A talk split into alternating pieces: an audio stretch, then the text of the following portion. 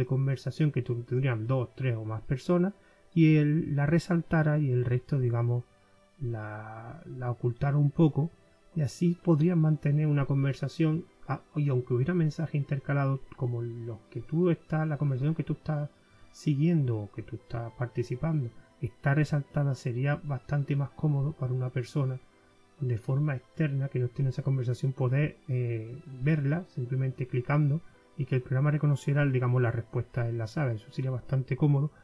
Y solucionaría el problema que he visto yo en muchos grupos sobre las conversaciones cruzadas porque hay un montón de mensajes y se mezclan las conversaciones. Aunque tú respondas un mensaje y él te responda a ti cuesta seguirlo.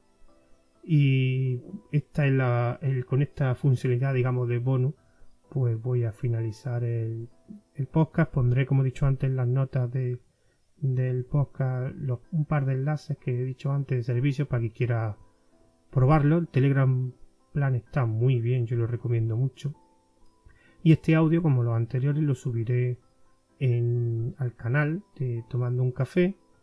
También si queréis hacer algún comentario o, algún, o decir vuestra funcionalidad que gustaría que Telegram implementase o las mejoras que le haría a, a la funcionalidad existente, pues lo podría decir en el grupo de un día la aplicación, que aunque en grupo privado, en el canal de un día la aplicación he puesto varias veces. Además, hoy, por ejemplo, he puesto el enlace de, para, para unirte al, al grupo.